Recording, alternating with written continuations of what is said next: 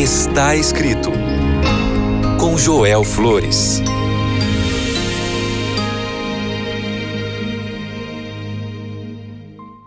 Olá, que alegria é ter a sua companhia.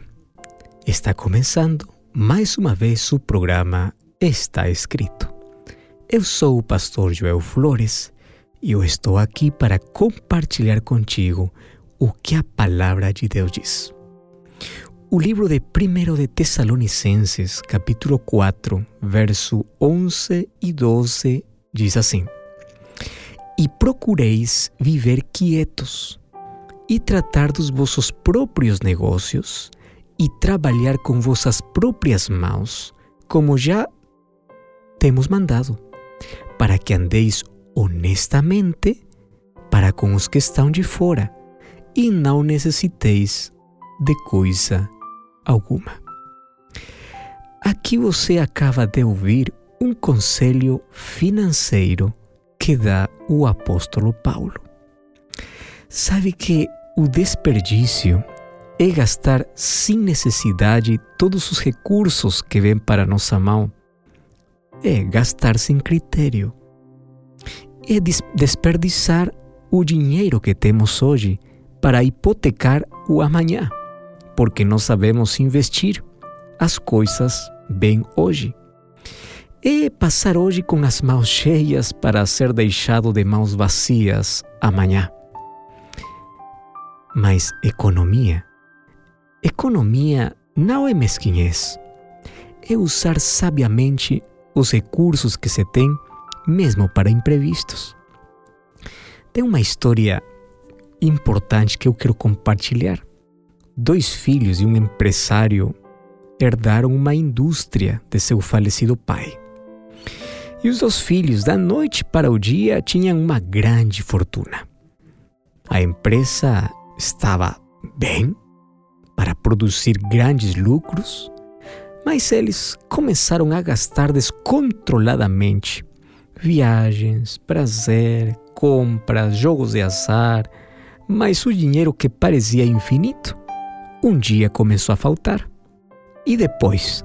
Oh, depois vieram as dívidas, as reprovações das famílias e finalmente o colapso. O que o pai fundador tinha levantado com tanto esforço foi desperdiçado em apenas uns anos, com seus dois filhos jovens que foram muito irresponsáveis. E logo sofreram dificuldades econômicas depois de terem tido uma boa fortuna. Desperdício de dinheiro leva à ruína de famílias inteiras. Mas a economia é uma questão fundamental. Uma razão de lutas e separações, às vezes, hoje tem que ver com o assunto financeiro. Porque muitas famílias, inclusive recebem um pouco e gastam mais. É, tem muitos que têm problemas com a administração. Eu conheço pessoas que podem viver felizes com menos recursos porque eles sabem muito bem administrar. O exemplo mais notável dessa virtude encontramos no Antigo Testamento. Você lembra de José? Bom, José foi um funcionário do Antigo Egito.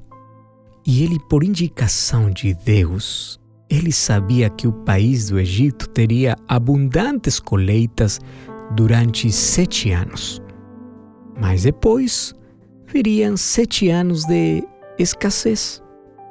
E o que José fez? Em vez de acabar, de gastar, de desperdiçar, ele se dedicou a deixar de lado os dias de abundância para que as pessoas tivessem comida durante os anos de escassez.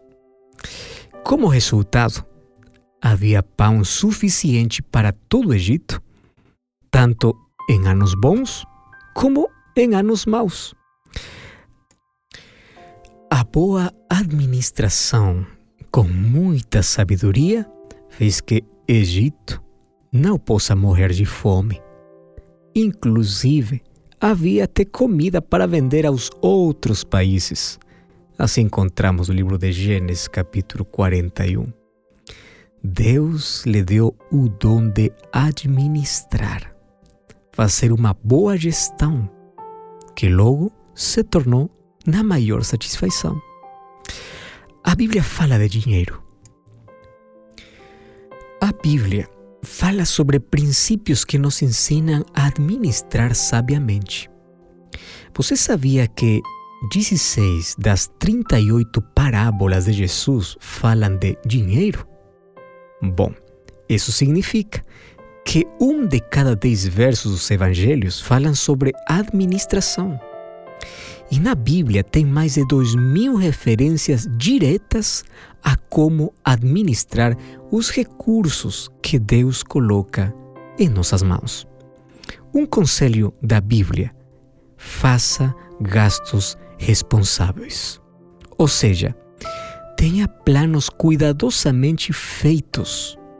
Isso vai trazer prosperidade.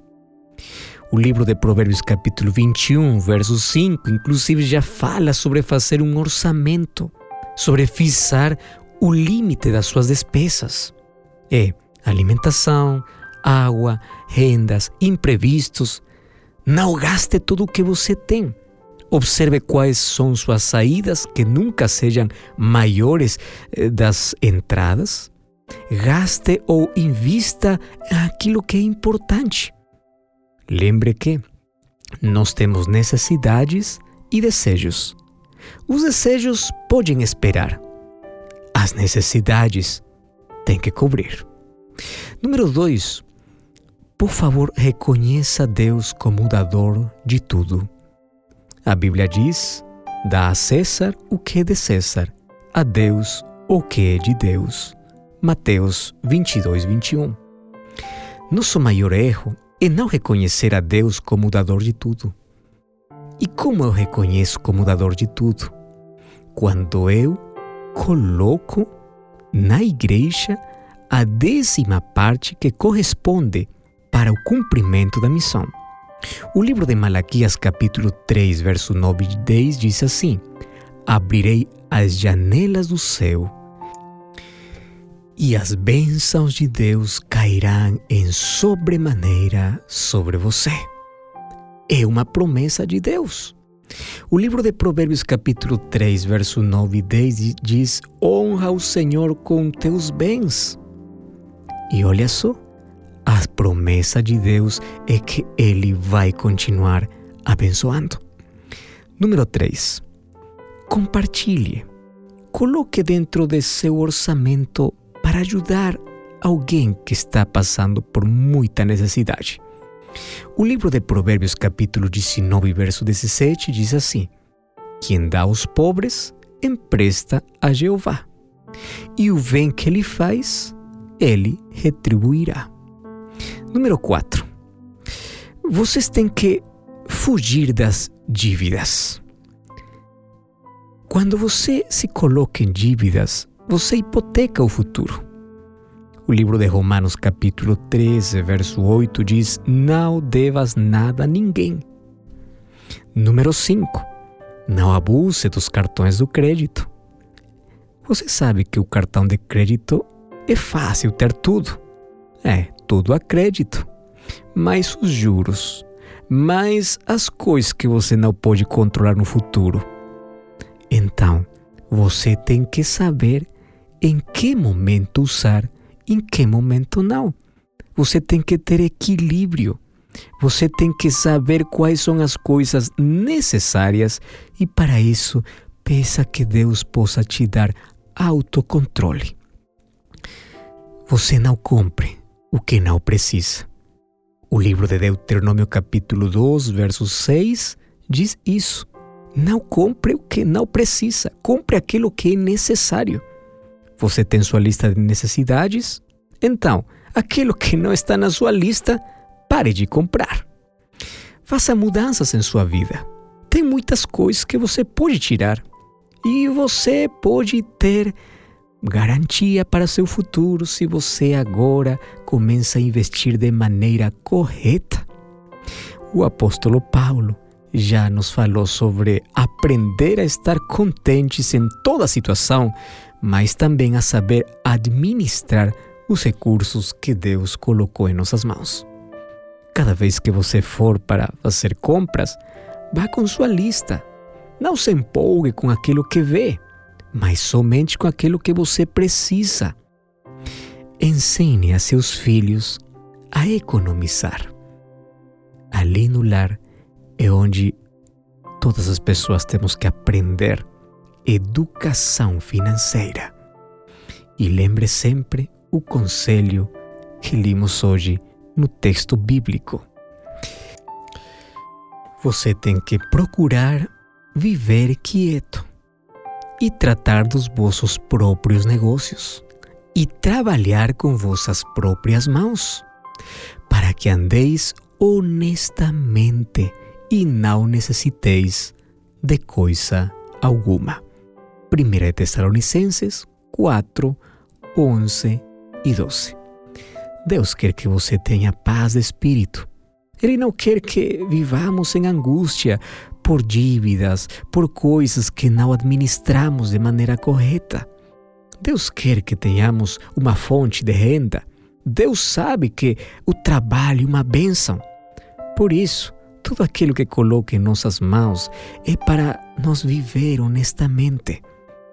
Às vezes acabamos culpando a Deus por nossa má gestão. Deus hoje pode te dar sabedoria para saber como administrar tudo que coloca na tua mão. Administre com sabedoria. Vamos orar. Nosso Pai, muito obrigado por tua palavra. E obrigado porque hoje somos conscientes que precisamos de sabedoria para saber administrar a vida, os recursos, o tempo e tudo que o Senhor coloca em nossas mãos.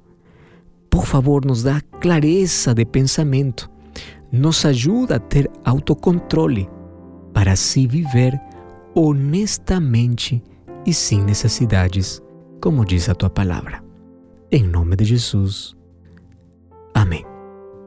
Lembre, está escrito: Não só de pão viverá o homem, mas de toda palavra que procede da boca de Deus. Até a próxima!